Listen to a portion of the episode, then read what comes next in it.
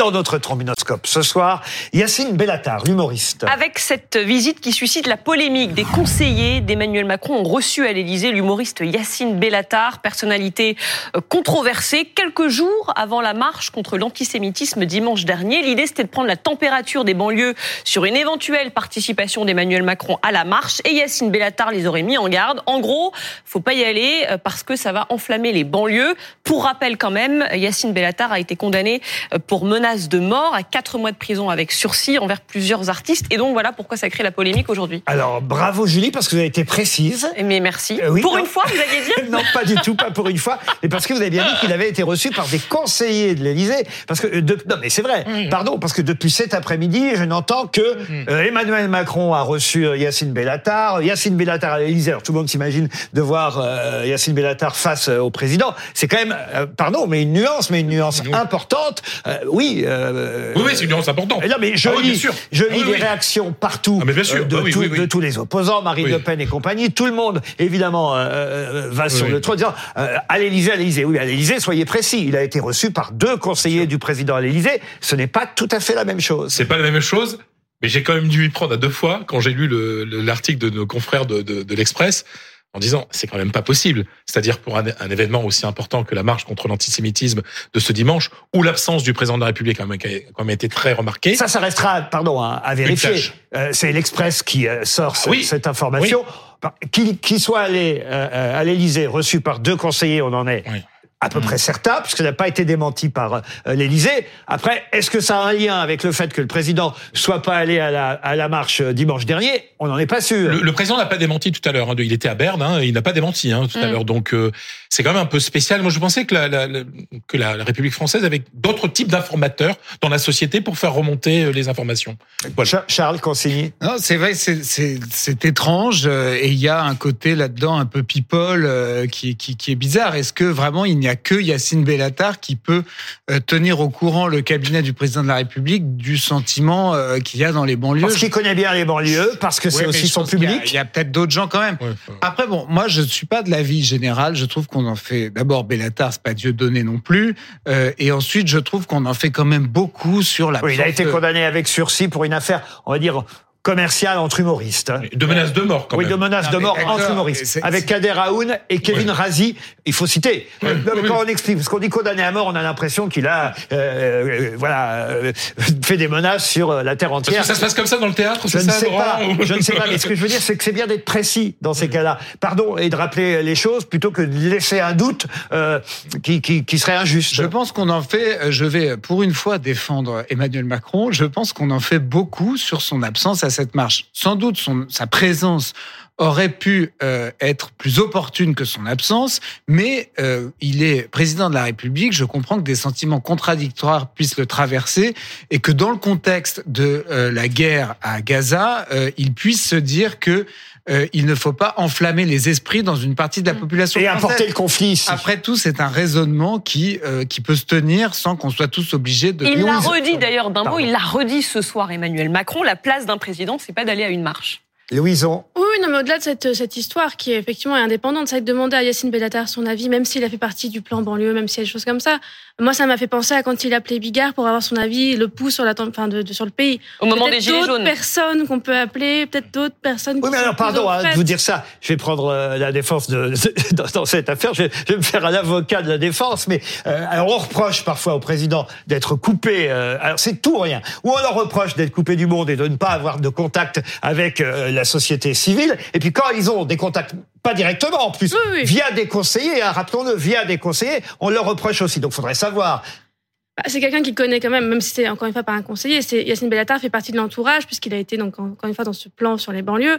Il y a peut-être encore une fois d'autres personnes à, à, interroger que ceux qui viennent d'être condamnés pour euh, certes quatre mois de sursis, ce n'est que du sursis, mais pour menace de mort. Donc oui, il y a, des gens plus vertueux peut-être. Pardon, quand je vois Marine Le Pen euh, et d'autres euh, s'en prendre et à Emmanuel Macron mm. et Yacine Bellatar euh, par rapport à cette question, il y a d'autres gens qui ont été condamnés, même pas avec sursis, qui donnent des leçons à quelqu'un. Non mais vous voyez ce que je veux dire Éric Zemmour a été condamné définitivement pour racisme et il est toujours sur les plateaux télé. Il va à l'Élysée aussi.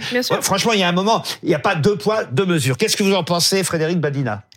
Qu'est-ce que j'en pense? Alors c'est très très éloigné du sujet des SUV, mais en tout cas ce que je constate oui, mais avec vous êtes conseiller écolo, Je suis conseiller écolo et je suis dans quand le 18e en plus. En tant Il que gauchiste, a, comment c'est il a son établissement dans le 18e, Mais euh, oui, monsieur fait ses podcasts rue des Martyrs. Absolument, tout à fait. Il habite le 18e, à la lisière du 9e, si j'ai bien compris. Bon, bah, c'est un personnage, hein, on parle de lui, c'est ce qu'il aime. Donc euh, voilà, aujourd'hui, euh, c'est le cas. Euh, et puis on parle de lui alors qu'on n'est même pas sûr euh, qu'il soit vraiment allé voir le président de la Si, si, République. ça on le sait, euh, voilà. BFM, mais Non, pas le président. On est sûr qu'il soit allé voir conseillers deux Il est allé à conseillers. l'Élysée. Il est Voilà, allé à l'Élysée. Euh, ouais, soit- essayons d'être précis dans, dans Et les quand on va à informations. l'Élysée, c'est qu'on est, on y est invité quand même. Pardon Quand on va à l'Élysée, c'est qu'on y est invité. Oui, par Donc des il a- conseillers. il a- il n'a pas sonné à la porte en disant je voudrais voir les conseils du président. Non, ce sont Donc, des il a, conseillers. il a on peut- été consulté par des conseillers du président pour avoir un avis sur la marche contre l'antisémitisme. C'était quand même bien le temps des RG quand même. Hein. Du temps des RG, les informations elles remontaient jusqu'au pouvoir. C'est Bruno Roger Petit, un conseiller mémoire d'Emmanuel Macron, on va les citer, et le préfet Frédéric Rose, conseiller intérieur et sécurité, qui ont manifestement Pas ou- n'importe qui. ou Pas pris cette qui. initiative, parce que ça on n'en sait rien, ou euh, écouté le président Macron qui leur a dit euh, euh, voyez euh, Bellatar et, et- et demandez-lui quelle est l'humeur dans les banlieues. Après tout, pourquoi pas Non. Mais je, je sais pas parce que c'est quelqu'un qui aujourd'hui gagne beaucoup d'argent, il vit très bien, il est célèbre, etc. Est-ce qu'il est aujourd'hui un représentant classique de la classe moyenne des banlieues? Ça, je me pose Plus la que question. vous. Oh, moi, moi, je, moi, je suis un représentant d'un petit village du Pas-de-Calais. Hein, ça, ça, ça me suffit. Allez, on passe Donc, si au- le président veut, me con- veut me, me- me consulter sur la, la France rurale, je serais ravi d'y aller. On passe au visage suivant, et le visage suivant, c'est euh, celui de Monsieur Bruno Le Maire.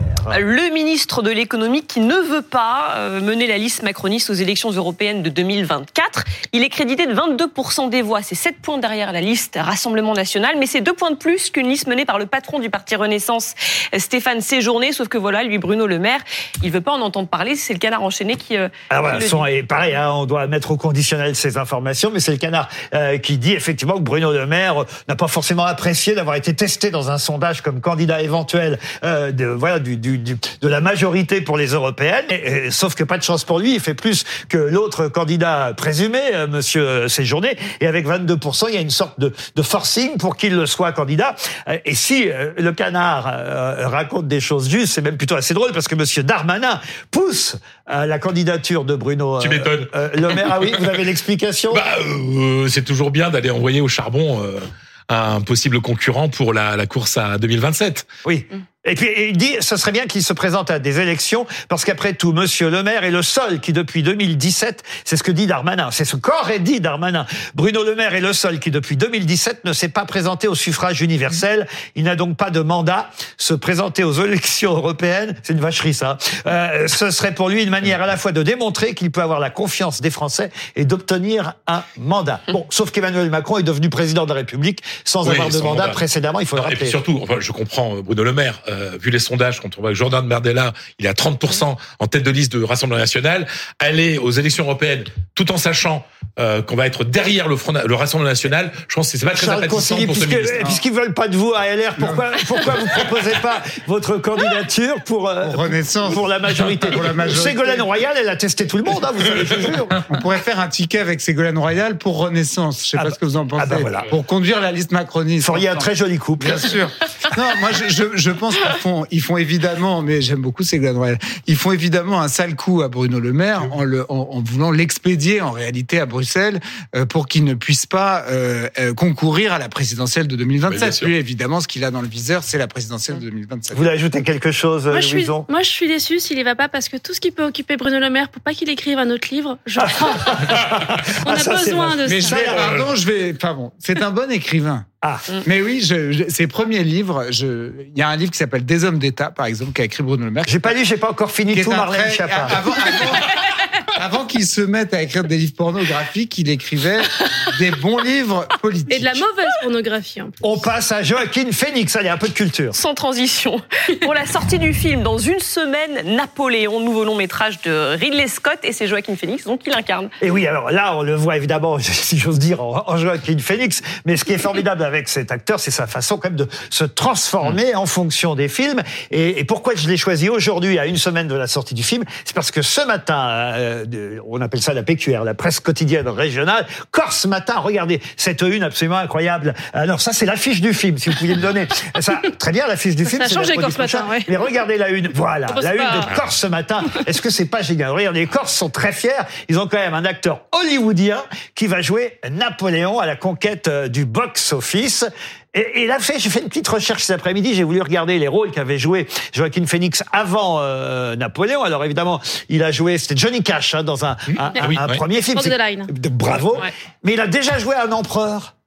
Oui, César, non, Non, pas César. Et c'est déjà Ridley dans- Scott qui l'avait fait Dans tourner- Gladiator. Dans Gladiator.